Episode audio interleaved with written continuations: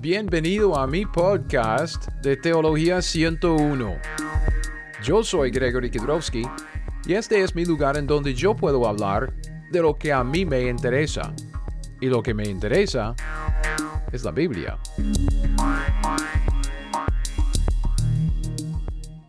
Hemos estado viendo lo que, lo que se llama la, la cláusula o la coma joánica en el, en el sentido, en el contexto de lo que es la Trinidad, ¿ok? La Trinidad, de que Dios, el Padre, uh, el Hijo, el Espíritu Santo uh, son uno. Y la declaración más clara de la Trinidad en toda la Biblia es lo que se llama la cláusula joánica, que es uh, aquí en su pantalla en, en rojo. Primero de Juan 5, 7, 8 el Padre, el Verbo, el Espíritu Santo, esos tres son uno y estos tres son los que, eh, tres son los que dan testimonio en la tierra. Esta es la cláusula que algunos infieles en la época moderna, hoy en día, y también en el pasado, en nuestra época, quieren quitar de la Biblia. Y yo he mencionado algunos como Bruce Mesker, uh, Barbara y Kurt Allen, y también John MacArthur. Hay muchos, muchos más um, en, en, bueno, en ese, ese, ese contorno de los, de, los eruditos y también entre la gente común y corriente que, que, escucha y presta atención a esa gente en vez de simplemente prestar atención a lo que dice la Biblia.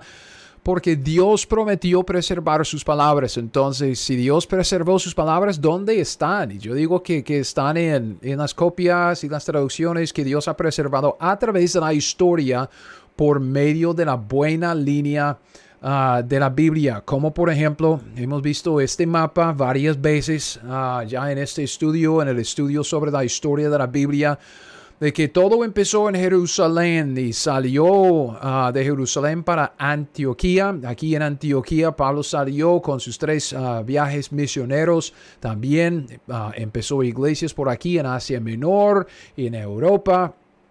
Y luego escribió cartas, sus epístolas a, esta gente que estaba por aquí en las iglesias. Este lugar llegó a ser llamado luego en la historia el imperio bizantino.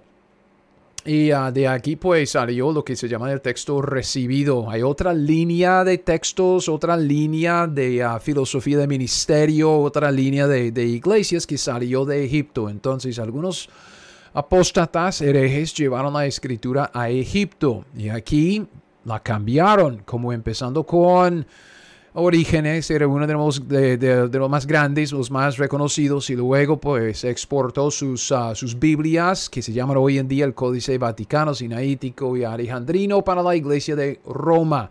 Ahora hoy en día, los eruditos quieren decir que estos manuscritos, uh, estos textos más antiguos, son los más confiables. Y yo digo, son más antiguos, eso sí, se puede calificar fácilmente, pero más confiables, esa es una opinión y no la comparto.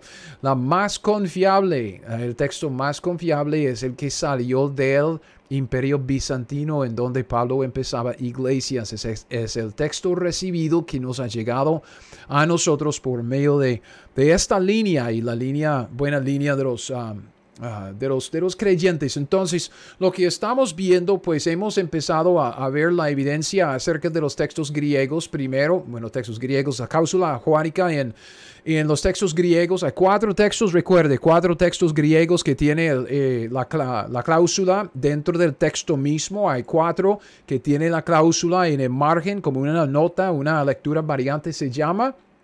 Y luego pues empezamos a analizar todos estos escritos antiguos, empezando con Tertuliano en el año 200 después de Cristo, él cita primero de Juan y la cláusula joánica.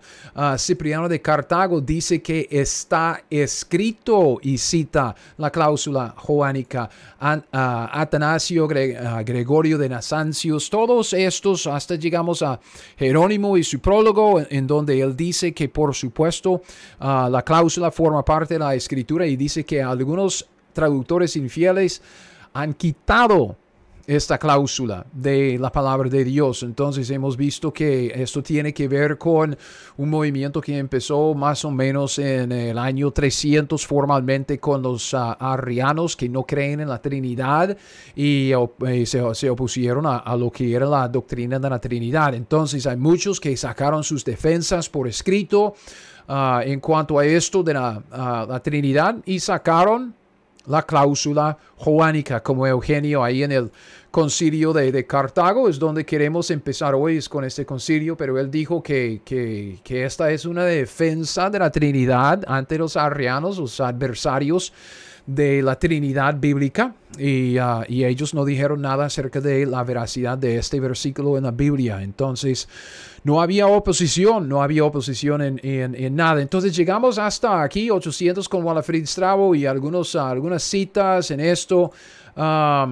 Y luego vimos algunas cosas en cuanto a la iglesia ortodoxa griega, griega, tan celosos por el idioma griego, que ellos incluían la cláusula en sus leccionarios y también en sus Biblias. Entonces, Ah, esa es la conclusión a la cual llegamos en cuanto a la, iglesia ortodoxa ah, griega, que, era una iglesia que se formó ahí en el mismo lugar de, del imperio bizantino. Los Nuevos Testamentos impresos por la iglesia ortodoxa griega, tantos antiguos como modernos, contienen 1 de Juan 5.7. Y una vez más, no es posible creer que incluirían esto sobre la base de otra cosa que no sea la evidencia del griego. Siendo guardianes de la lengua griega, despreciarían el latín. Entonces, ah, muchos quieren decir que ah, la cláusula joánica solo se, solo se presenta en la antigüedad, en los escritos o en la escritura en, en latín, y esto no es cierto, hay evidencia, mucha evidencia por la cláusula en el griego. Eso es lo que hemos visto hoy. Ahora en este video quisiera empezar a, bueno, seguir, retomar el estudio, seguir con el estudio. Yo tengo mucho más que decir y, ah, hablar primero acerca de los concilios, aunque no me gusta la palabra concilio, como he dicho, prefiero la palabra asamblea o sínodo. Entonces, sínodo en Cartago y luego vamos a hablar de otro sínodo en o sino de, de Carlo Magno. Siempre quiero llamarlo Carlo Mango, porque pues es un mango. Y la mango, pues a alguna gente le gusta el mango. No me gusta el mango tanto. Más, más me gusta el mango que la papaya. No me gusta la papaya, es que huele a vómito. Entonces no me gusta mucho. Empecemos con Cartago, ¿ok? 484, 485, por ahí. Hay una reunión de líderes, como un debate oficial en la ciudad que se llama Cartago. Cartago es una ciudad que queda en la costa norte del continente de, de, África. Es casi directamente al sur de Roma usted tiene un mapa, ah, usted puede ver que al sur de, de, Roma, ahí cruzando el mar Mediterráneo, usted llega a Cartago. Y en este, esta reunión, digamos 484, hay un rey, el rey se llama Unérico, Unérico, yo no sé si tengo la, el nombre, no, no, no lo tengo aquí, Unérico o Unéric.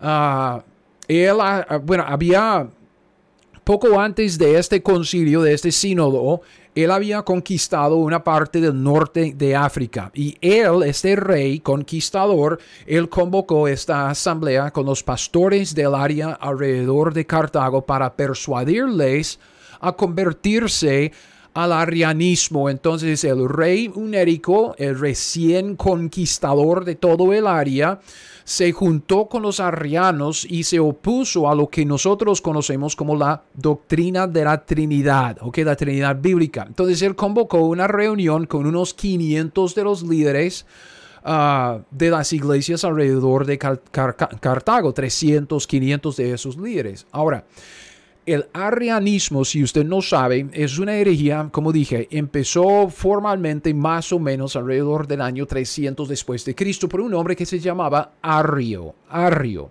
¿ok? Era un líder de una iglesia en Alejandría, Egipto. Qué sorpresa, ¿verdad? Un hereje, un apóstata que sale de Alejandría, Egipto. Los arrianos rechazan la doctrina de la Trinidad, ¿ok? La doctrina de la deidad de Cristo, la deidad del Espíritu Santo. Y, ah, y eso pues, pues es, muy parecido a lo que vemos hoy en día en los testigos de Jehová, en los mormones, es que rechazan la deidad de Cristo. Dicen que Cristo fue creado por Dios, Dios Padre creó a Cristo y ah, por lo tanto Él no ha existido para siempre, según el arrianismo. El arrianismo, como dije, existe hoy en día en sectas falsas, ah, como los testigos de Jehová, ellos pues creen que, Cristo es un Dios, o como los mormones, los mormones creen que Jesucristo nació ah, después de una relación sexual que, que el Dios, el Padre, tuvo con María y luego salió como el hermano del diablo. Entonces eso es algo rarísimo, rarísimo. Pero este es el arrianismo. Entonces, en esta reunión en Cartago, vea, 484 después de Cristo, tenemos un debate oficial, ¿ok? Y puesto que viene con la autoridad y el respaldo ah, del rey que acaba de conquistar todo el área, sabemos que es una reunión y un debate que tiene sus consecuencias severas para los que no quieren acatar a, la autoridad del, rey. Entonces todo trataba de esta doctrina de la Trinidad. Los arrianos, los que no creían en la Trinidad, llegaron con todo el poder y toda la autoridad del rey unérico, quien acabó de conquistar todo el territorio alrededor de Cartago y el territorio de esos líderes convocados a la reunión, al sínodo, al concilio. Entonces, unos 500 líderes y pastores de las iglesias del norte de África ellos fueron convocados a esta reunión en Cartago para que se convirtieran al arrianismo. Así fue el propósito de este concilio en Cartago, ¿ok? Fueron ordenados por el rey y los arrianos a renunciar su creencia en la Trinidad y en la deidad de Cristo. Bien, había un portavoz, ok, el que hablaba por todo el grupo de los pastores y líderes, un portavoz, y ese portavoz se llamaba Eugenio. Hemos visto a Eugenio antes cuando analizaba los, los escritos ah, de los líderes y, padres de la iglesia, antes en el video anterior, pero Eugenio era el portavoz de estos, estos, estos pastores y líderes. Ahora,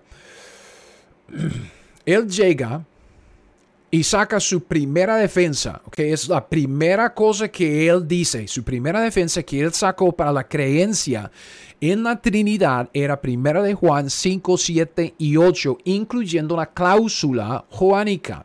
Entonces, esto es algo que, como dije, algo que, que vimos antes pero tengo la cita aquí otra vez. Entonces, en este sínodo en Cartago, 484-485, él cita 1 de Juan 5.7, palabra por palabra, exactamente como lo vemos en nuestras Biblias hoy en día. Y él dice aquí, para que podamos enseñar hasta ahora más claramente que la luz, que el Espíritu Santo es ahora una divinidad con el Padre y el Hijo. Entonces él dice, Padre, Hijo, Espíritu Santo, divinidad, son Dios, tres. Dice, lo prueba el evangelista Juan porque dice, hay tres que dan testimonio en el cielo, Padre, el Verbo y el Espíritu Santo, estos tres son uno. Entonces él cita palabra por palabra exactamente lo que vemos nosotros en nuestra Biblia hoy en día. Él cita la cláusula joánica de 1 de Juan 5, 7 y 8. Y algo muy, muy importante que hemos de notar en este concilio y todo lo que salió, los escritos y todo lo que salió de este concilio, es que los arrianos no cuestionaron la veracidad del texto, la cláusula joánica.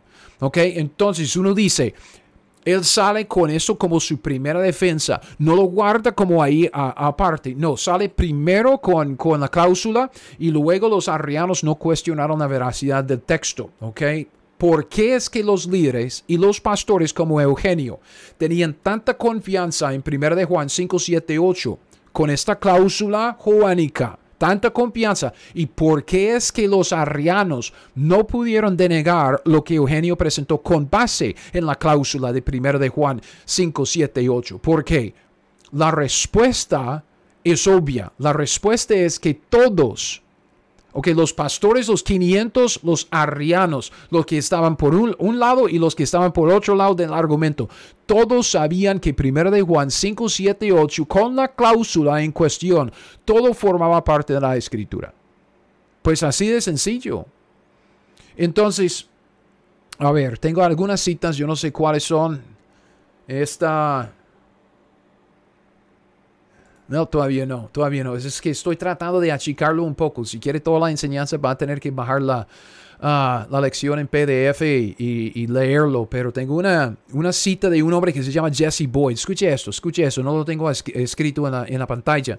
Él dice, si vamos a creer que Eugenio, los líderes y los pastores de aquel entonces, si vamos a creer que no pudieron ofrecer ninguna copia griega, vamos a creerlo, ninguna copia griega, ninguna copia latina antigua, ningún padre antiguo donde se pudiera encontrar el versículo, los arrianos podrían haberlos acusado en el acto de seguir un pasaje espurio y ser culpables de una falsificación palpable, pero no lo hicieron. Los arrianos, como dice, los arrianos no cuestionaron la veracidad del texto, todos sabían que formaba parte del, del, ah, texto en cuestión. Entonces, 302 de estos 500 líderes y pastores fueron exiliados.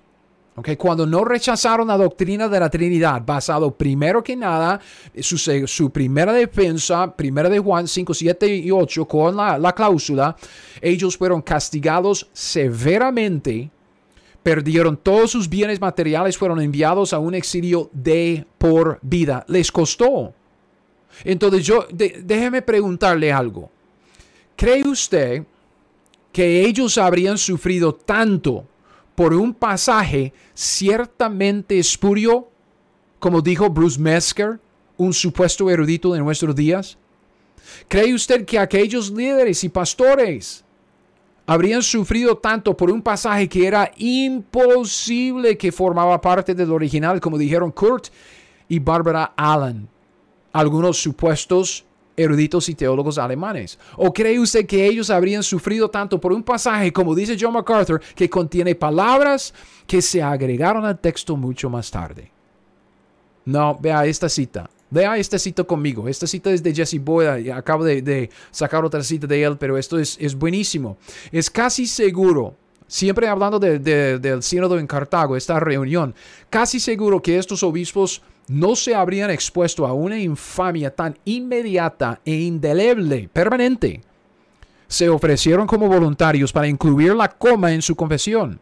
Los obispos citaron primero de Juan 5, 7 y 8. Obviamente no tenían miedo de cualquier afirmación de falsedad pudiera ser legítimamente arrojada sobre ellos. No tenían miedo porque ahí estaba en la misma escritura y todos lo sabían.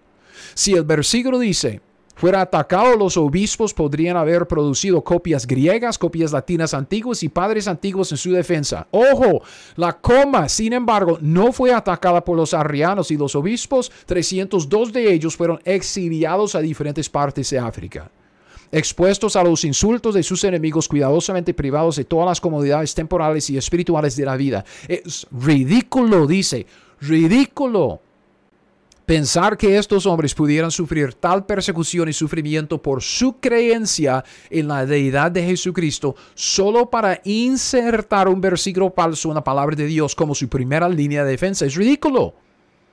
Los obispos africanos deben haber tenido un testimonio de peso por la coma en sus manuscritos. Como resultado pudieron emplear con éxito el pasaje mientras defendían su fe ante los acusadores arrianos. Entonces, eh, de, esto trata. Si alguien dice, vea, si alguien dice, si alguien atreve a, a, decir que no hay evidencia por la cláusula joánica en la antigüedad, es, que es una persona ignorante o está mintiendo. Si no es ignorante de toda la evidencia que hemos visto hasta ahora y más que viene, es ignorante. Pero si no es ignorante y sabe de todo esto, está mintiendo como para decir que no hay evidencia. Por supuesto hay evidencia. Ahora, siguiendo con nuestra reunión de Carlo Magno, no papaya. Magno, Magno. Asamblea convocado por Carlos Magno, final del siglo 8, 800, 900, anda por ahí. Um, Carlos Magno era eh, emperador romano, empezó a reinar más o menos 800 uh, sobre varios territorios antes, pero luego murió 814. Entonces estamos hablando de más o menos 800. Él convocó una asamblea de eruditos y escribas en sus días con el propósito de revisar manuscritos de la Biblia. ¿ok? Entonces él quiere revisar manuscritos de la Biblia que estaban en uso. Él quería rectificar errores, como por ejemplo diferentes diferencias entre los textos, como por errores de dedos de los ah, escribas que habían copiado los textos a mano, y así asentar un texto oficial. Entonces él quería ya como que confeccionar como un, un un texto oficial de, la Biblia en griego. Entonces, aquellos escribas y eruditos que él reunió ellos incluyeron primero de Juan 5, 7, 8 con la cláusula joánica y sin decir ni una sola palabra acerca de dudas de que el texto completo formaba parte de la escritura. O sea, ellos incluían la cláusula joánica y no escribieron nada, ni una nota al margen, ni un comentario en otro libro, otro escrito sobre que ah, puede ser que sí, ah, puede ser que no, que se agregó, que no se agregó. No, ellos incluían esa, incluyeron la, la cláusula joánica en la escritura tal como nosotros la tenemos. ¿Ok? Entonces, vea esta cita que tengo de Robert Jack acerca de esta reunión por Carlo Magno. En su correctorium, el resultado de sus labores unidas, este es como lo, que él sacó de, su, de, su ah, ah, esfuerzo para sacar un texto limpio. Dice ah, que fue presentado en público al emperador por Alciunus. Se lee el testimonio de los tres testigos celestiales sin la menor acusación de su autenticidad.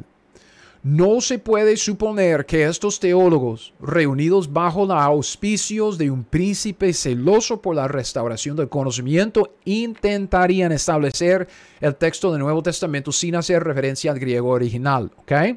Especialmente porque sabemos que había en aquel momento personas eminentemente hábiles en el idioma griego, 800 después de Cristo, ¿ok? Siglos, siglos antes de nosotros, deben haber tenido, dice, deben haber tenido acceso a leer detenidamente manuscritos que han perecido hace mucho tiempo y sus investigaciones podrían con toda, la toda probabilidad extenderse incluso hasta la época de los apóstoles. Aquí entonces hay evidencia de que este versículo ha sido reconocido como parte de las escrituras durante más de mil años.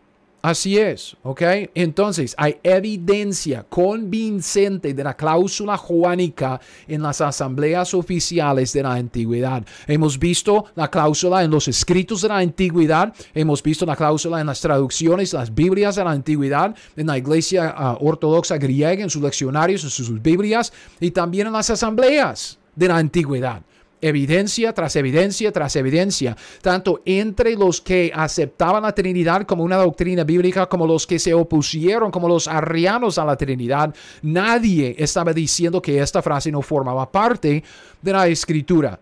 Entonces, ¿qué podemos decir ahora acerca de la evidencia entre los cristianos? Ahora hablando de cristianos comunes y corrientes. Ahora, quisiera hablar de la lengua siríaca y también el latín antiguo. Entonces ya para, para ver nuestro mapa otra vez, ¿ok?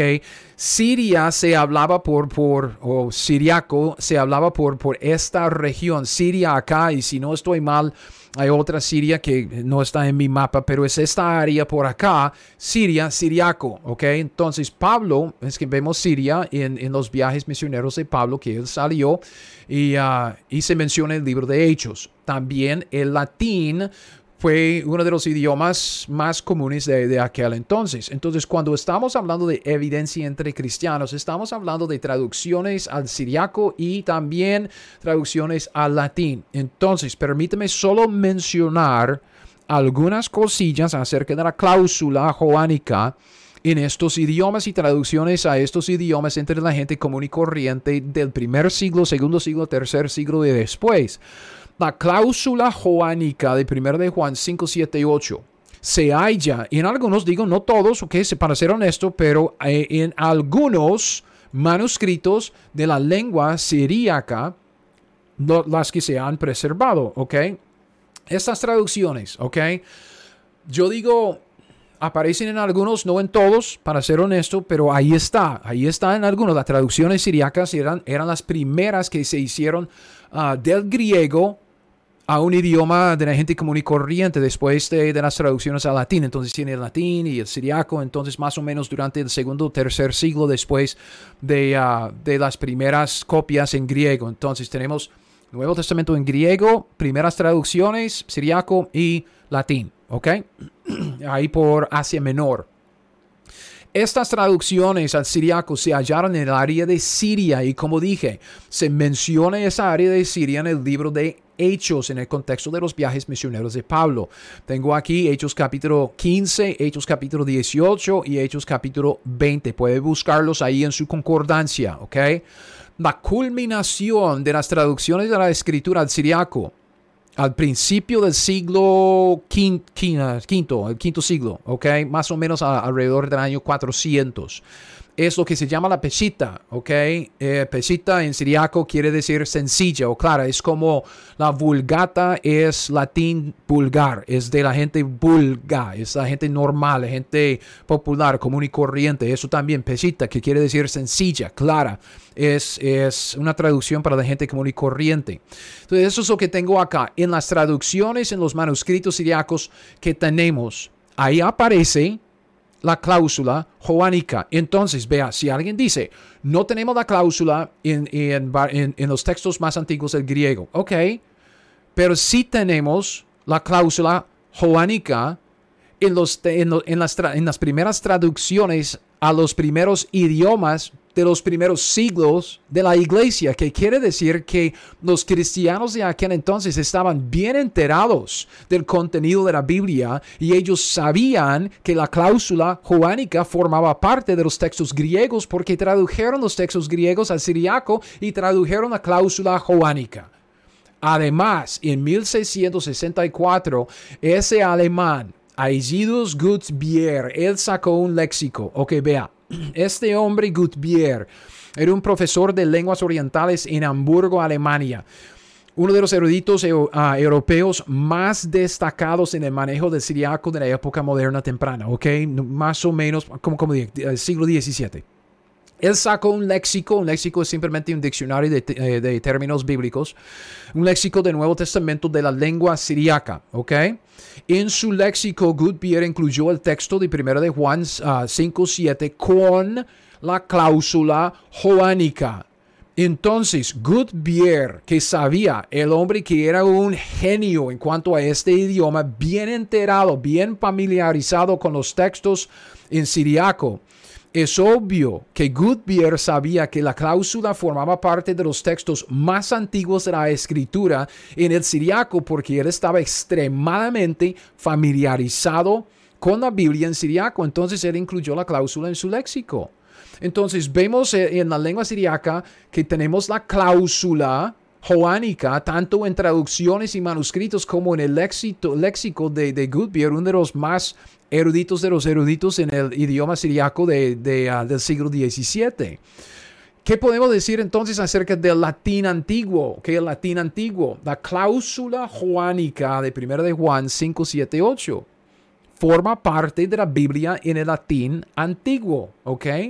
El latín antiguo que los creyentes usaban en Asia Menor, donde Pablo empezaba sus iglesias, y Europa durante los primeros tres siglos, y aún después de los primeros tres siglos, como con los valdenses. Voy a mencionar esto ahorita. Muchos de los infieles quieren decir que la cláusula joánica no debe estar en la Biblia y dicen que la cláusula no aparece en el griego, solo aparece en el latín. Sin embargo, vea, aún si fuera así, si fuera así, y hemos visto evidencia que no es así, porque la cláusula aparecía en los textos griegos, solo es que algunos infieles, traductores infieles, la quitaban. Eso es lo que dijo Jerónimo ahí en el siglo IV. Pero digamos, digamos, si fuera la verdad que, que la cláusula joánica no aparece en los textos griegos más antiguos y todo esto, digamos que si fuera la verdad, si fuera la verdad que solo aparece en el latín, porque no tomamos en cuenta la evidencia que existe en el latín, ¿ok? Porque no tenemos en cuenta la evidencia por esta cláusula, la declaración más clara de la Trinidad en toda la Biblia en latín. ¿Cuál es? Ok, este es el latín, cuando hablamos del latín antiguo. Este es el latín que, que se usaba para traducir la Biblia del griego al latín antes de la traducción de Jerónimo, ¿ok? Antes, esto estamos hablando del latín del primer, segundo siglo, ¿ok? Um, Jerónimo tradujo la Biblia en el siglo IV, después al, ese latín vulgar, ¿ok? Su vulgata. Este, estamos hablando del latín antiguo. Entonces, primero de Juan 5, 7, 8, con la cláusula joánica, formaba parte de las Biblias en el latín antiguo antes del siglo IV, antes de la traducción de, de Jerónimo. Recuerde, Cuando crucificaron a Cristo Jesús, pusieron ese rótulo encima de su cabeza, ¿verdad? El rótulo que tenía su título, este es Jesús, Rey de los Judíos, y, así como, como título, un rótulo. ¿Cuáles eran los tres idiomas en que escribieron ahí en ese rótulo? Jesús, rey de los judíos. Primero hebreo para los hebreos, obviamente los judíos, nación de Israel. Griego, porque todo el mundo era como la, uh, el idioma de, ah, mercadería, la gente que, que, siempre, todo el mundo hablaba un poco de griego, como hoy en día todo el mundo habla un poco de, de inglés. Pero también había mucha gente que hablaba latín. Entonces pusieron el rótulo también en latín. Entonces, tanta gente que hablaba latín en aquel entonces, ellos pusieron el rótulo de Cristo en latín. Tan común, ¿ok? Tan común. Entonces, no es una sorpresa que vemos las primeras traducciones de la escritura en latín. Latín antiguo, que es un poco diferente del latín de la Vulgata, pero no es tanta la diferencia.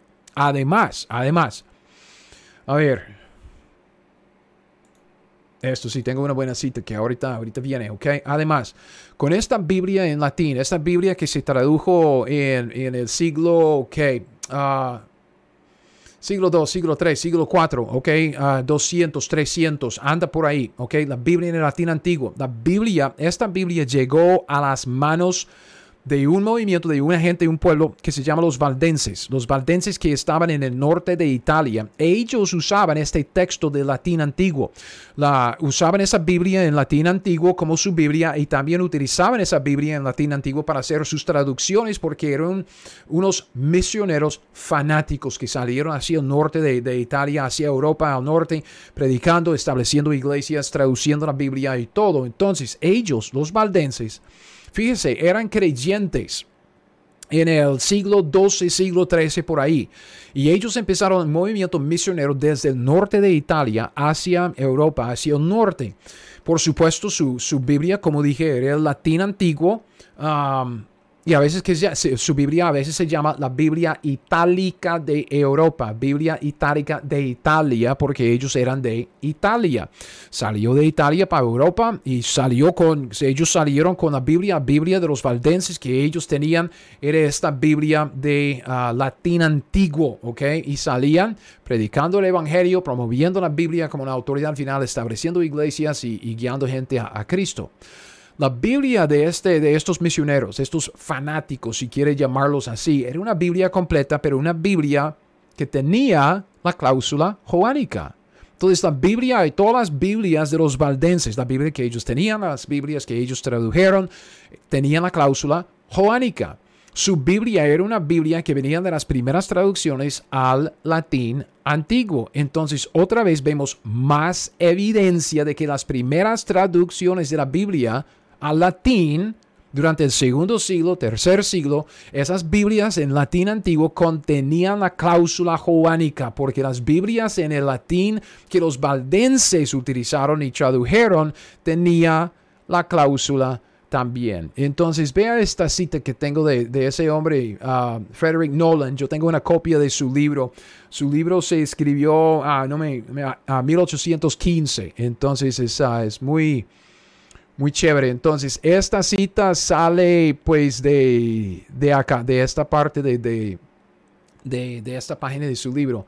Y este hombre, uh, Frederick Nolan, okay, un creyente erudito de los siglos 18 y 19, él dijo esto en cuanto a 1 de Juan 5.7 eh, y, y la Biblia en latín. Dice, le ha proporcionado abundantes pruebas sobre el punto al que se dirigía principalmente su investigación, ya que le ha proporcionado el testimonio inequívoco de una rama verdaderamente apostólica de la iglesia primitiva, que el célebre texto de los testigos celestiales, aunque este texto de 1 de Juan 5.7, fue adoptado en la versión que prevalecía en la iglesia latina antes de las introducciones de la Vulgata moderna. Entonces, él dice que esta frase, la cláusula joánica de 1 de Juan 5.7, aparecía en las versiones de la Biblia de la iglesia latina, que Biblias en latín, antes de la Vulgata moderna, de, de Jerónimo. Entonces estamos hablando del latín de los primeros siglos. Todo esto quiere decir que primero de Juan 5.7 estaba en la Biblia durante los primeros 200 años después de los apóstoles. ¿Ok? Porque vea, vea, creo que tengo algunas fechas aquí. Fíjese en las fechas. Estaba en la Biblia después de los, durante los 200 años después de los apóstoles. Juan escribió en el año 100. Entonces, en el año 100, después 200, 300, ¿ok? Vea, la cláusula formaba parte de la Biblia en el latín antiguo después de Juan y antes de Jerónimo, o sea, entre 100 y 400, porque Jerónimo terminó su obra en más o menos 400. Jerónimo, alrededor del año 382, lo que vimos en el video anterior, menos de 300 años después de cuando Juan escribió primero de Juan, él dijo que había gente infiel que quitaba esta cláusula de primero de Juan. Ok, Jerónimo. Él dice que la, cláusula formaba parte de la Biblia. Y la Biblia en latín, la Biblia en griego, después de Juan, antes de Jerónimo. ¿Y qué es lo que dijo Jerónimo? ¿Qué es lo que él dijo? Jerónimo en el cuarto siglo no solo creía que la cláusula, esa coma joánica, como quiere llamarse, formaba parte de la escritura, él, él lo creía, sino que él testificó por escrito en su prólogo a las epístolas generales en la Biblia. Es algo que, leímos en el video pasado, anterior, que había traductores infieles, traductores infieles que durante su época y antes habían quitado las palabras que se refieren a la Trinidad, quitaron la cláusula joánica. Y honestamente, esto es exactamente lo que vemos desde el primer siglo. Jerónimo dijo en su prólogo, la cláusula formaba parte de la escritura, algunos infieles la quitaron. ¿Qué es lo que sabemos de la escritura? Eso es lo que Pablo escribió durante, no sé, como los años 60, 65. Pablo dice, pues no somos como muchos que medran falsificando la palabra de Dios, sino que con sinceridad como de parte de Dios y delante de Dios hablamos en Cristo. Había gente en los años 60 y 60, 65 durante el ministerio de Pablo que estaban falsificando la palabra de Dios. Así dice la Biblia falsificando la palabra de Dios. Y Pablo dice a los tesalonicenses que no os dejéis mover fácilmente de vuestro modo de pensar no os conturbéis ni por espíritu ni por palabra, vea, ni por carta, como si fuera nuestra. Alguien estaba falsificando cartas, epístolas de Pablo, en el sentido de que el día del Señor está cerca. Entonces, esto es lo que vemos en la Biblia. Vea lo que ah, Federico Scrivener, eh, vea lo que él dijo acerca de las corrupciones de los textos griegos, los textos durante los primeros siglos. Él dice, no es menos cierto que el, ah, que el sonido paradójico de los hechos, que las peores corrupciones a las que el Nuevo Testamento ha sido sometido se originaron dentro de los 100 años posteriores a su composición. Oh, es que pare ahí. Piense en lo que él está diciendo.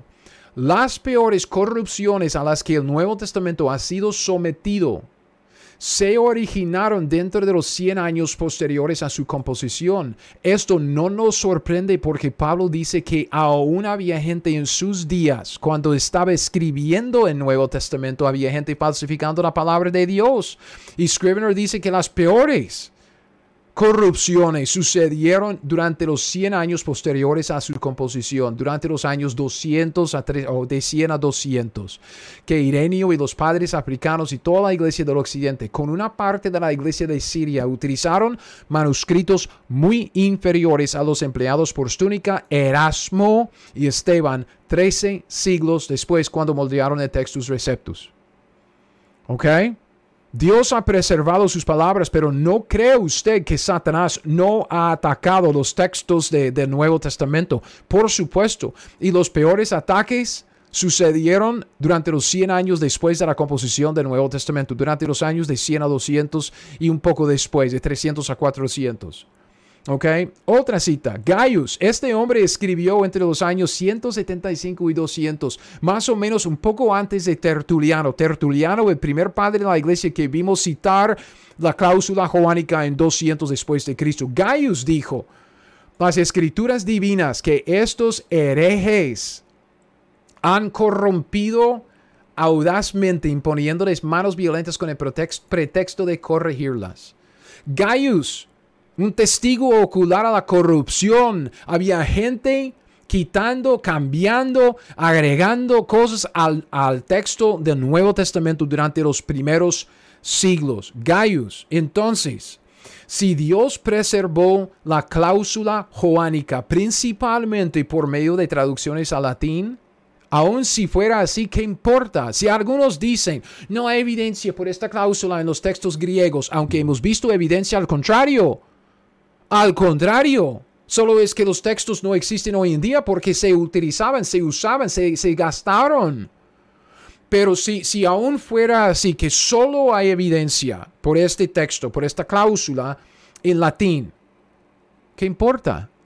Ahí está. Ahí estaba y ahí está en el latín.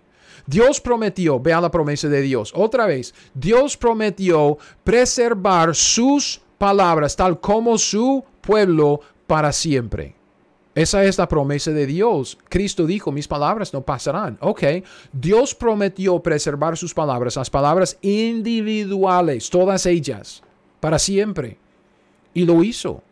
Si usted empieza desde una perspectiva de fe, Usted tiene que decir conmigo que Dios sí ha preservado sus palabras, ¿ok? ¿En dónde? ¿En dónde puede encontrar las palabras de Dios?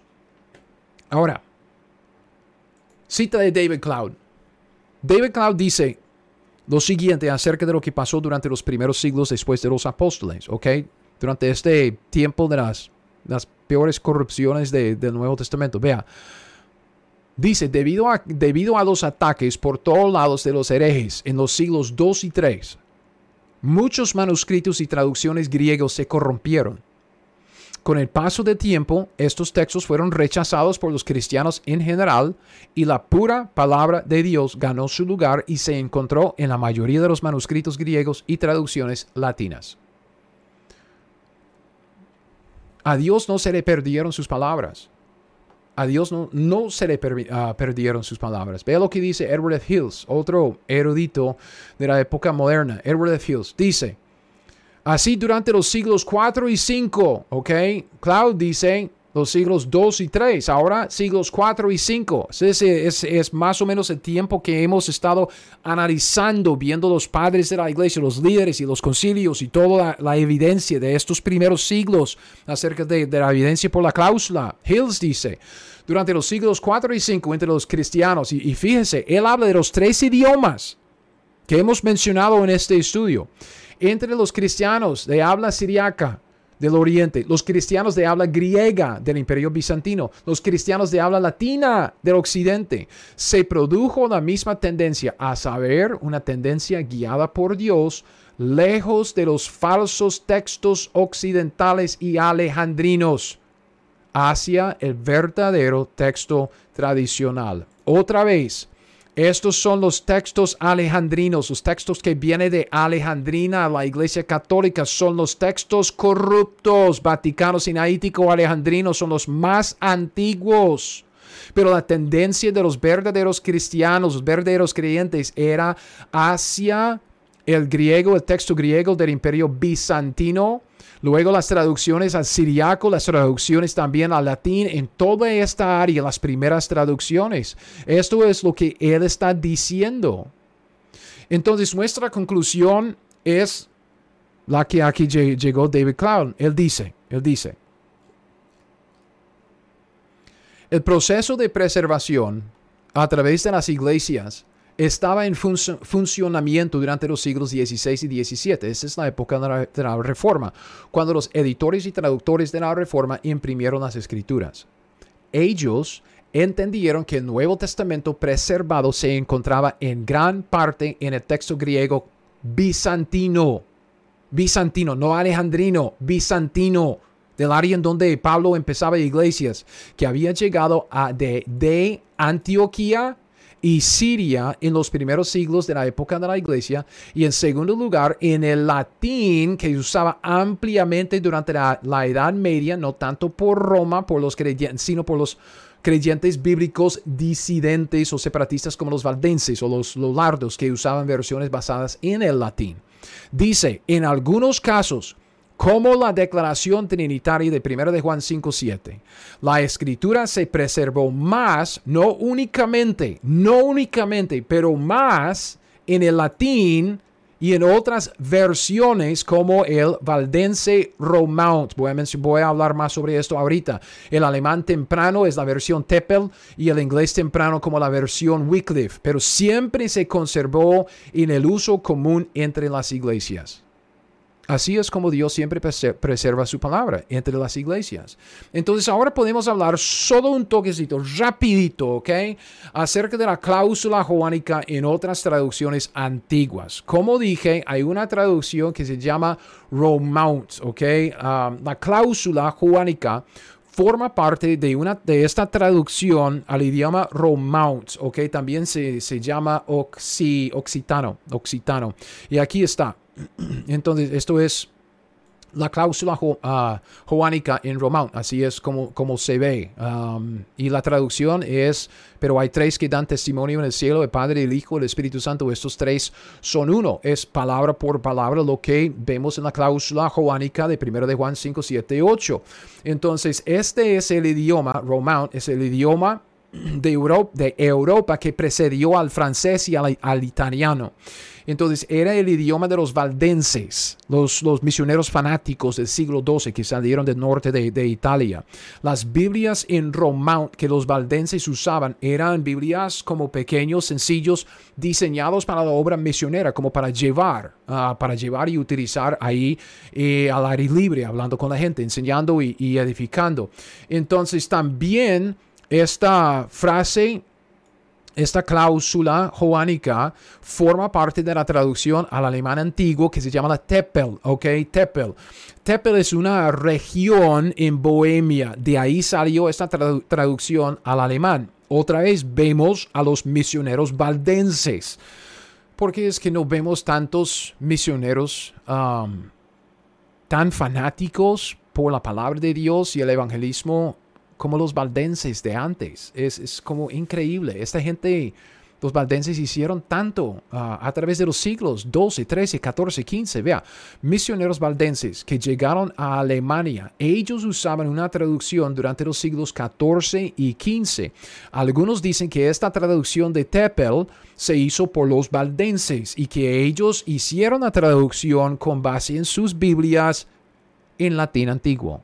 Entonces tiene griego, el griego de los, de, los primeros escritos como de Pablo, se, eh, esos escritos se tradujeron al, al, latín antiguo y los valdenses utilizaron el latín antiguo para traducir al, rumal, al alemán antiguo, al Teppel, y ellos utilizaban esas traducciones antiguas al latín.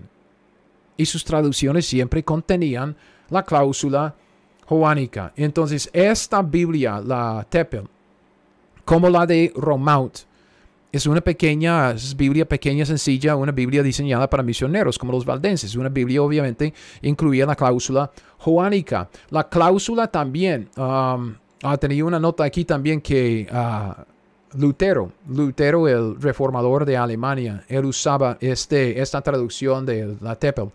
Otra traducción antigua, antigua al, francés, ¿ok? Ah, vemos la cláusula en esta traducción antigua al francés en 1487.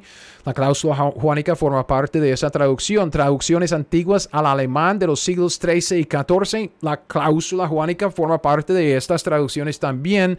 Y la Biblia en español desde la traducción que se imprimió en Valencia por Bonifacio Ferrer en el año 1400.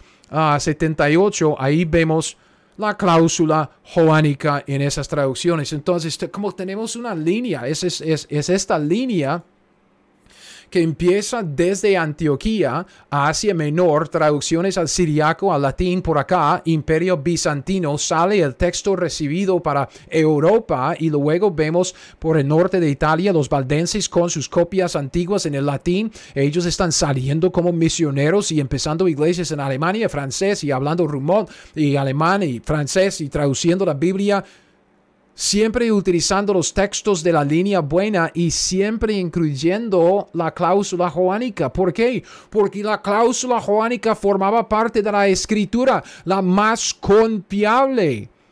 Ok, los, los textos más antiguos no contienen la cláusula ah, joánica. ¿Por qué? Porque son corruptos. Son los textos de Alejandría, Egipto, que llegaron a, a la iglesia católica romana, el Vaticano Sinaítico y Alejandrino son más antiguos porque nadie los usaba, porque la gente que usaba la escritura para cumplir con la gran comisión estaban utilizando la escritura preservada por Dios en el imperio bizantino y el texto recibido por, por medio de esta línea buena. Así. Ok, ¿dónde estábamos? ¿Dónde estábamos? Ahí con las traducciones. Ah, Biblias en inglés, Biblias en inglés. La cláusula joánica ha formado parte de las traducciones de la Biblia al inglés desde el principio. Nuevo Testamento de Tyndale, 1526. El hombre tradujo su Biblia del latín, de la Vulgata, ok, eso sí se entiende, pero él incluyó la cláusula joánica y cuando empezaron a, a, traducir la Biblia al inglés desde el griego, comparando la, escritura en griego con el, el, inglés de Tyndale, ah, también el español y también el, el latín, comparando lo que tenía.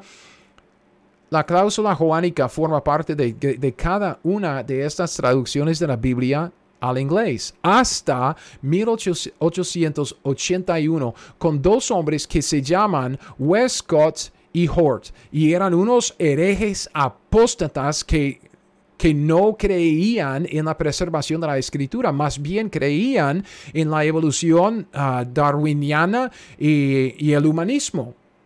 Así de sencillo. Ok, en su Biblia, que se llama la la versión revisada de 1881, ellos, ellos quitaron la cláusula. La cláusula no se agregó a la escritura. Gente como Westcott y Hort la quitaron. La quitaron.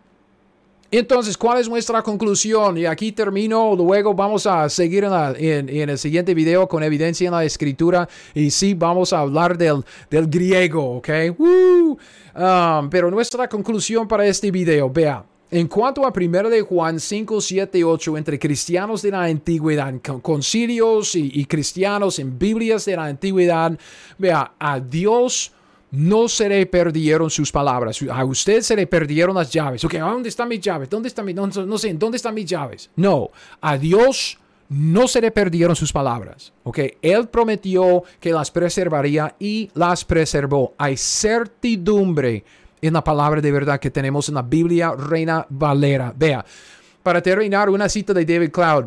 Así vemos que la declaración trinitaria de 1 de Juan 5.7 llega a nosotros por las manos de los que creían la Biblia y las iglesias que mantuvieron la fe apostólica a un gran costo durante la Edad Media a través de la Reforma Protestante hasta nuestros días. Entonces, yo quiero formar parte de este grupo, este grupo de creyentes, este grupo de fanáticos por Jesucristo y la Gran Comisión como los valdenses. Dice, esta declaración trinitaria, la, la cláusula joánica, llega a nosotros por las manos de los que creían la Biblia. Yo quiero ser uno de ellos. Yo no quiero ser uno de, de los infieles, como dijo Jerónimo, infieles que omitieron la cláusula de sus manuscritos, que corrompieron la escritura. No, esta frase, esta cláusula, siempre formaba parte de la escritura. Y gente apóstata, gente infiel, la quitó. No se agregó, se quitó. Entonces, tenemos una, otra vez, dos opciones. Tenemos que escoger. Si vamos a creer lo que dicen los eruditos hoy en día, los infieles, con que Dios os ha dicho, forma la cláusula juánica de, forma parte de la Biblia o no. O vamos a creer en la certidumbre de las palabras de verdad que Dios prometió preservar sus palabras y las preservó. Y las preservó principalmente a través de los, de los, ¿dónde está nuestro mapa? A través de los creyentes y las iglesias, la gente sencilla, común y corriente, no a través de, los eruditos en los seminarios y, la, la, Universidad de Alejandría, no a través de la iglesia católica romana, no a través de los creyentes, a través de las iglesias, a través de los misioneros como los valdenses, a través de la gente que estaba cumpliendo con la gran comisión. Yo quiero formar parte de este tipo de gente. Yo quiero ser uno de los fieles. Yo no quiero nada que ver con esa que dice, ah, pero se agregó y que no hay evidencia en los textos griegos y que esto y que aquello. Mentiras. Yo, otra vez, o son ignorantes o están mintiendo. Gracias por escuchar mi podcast Teología 101. Ahora, si usted quiere las notas de este estudio o de cualquier otro estudio que he sacado, todos mis estudios están disponibles en mi sitio web teología101.net. Es teología101.net. Y con esto lo dejo. Hasta el próximo. Siga fiel. Aprenda la Biblia y haga lo que ella le dice.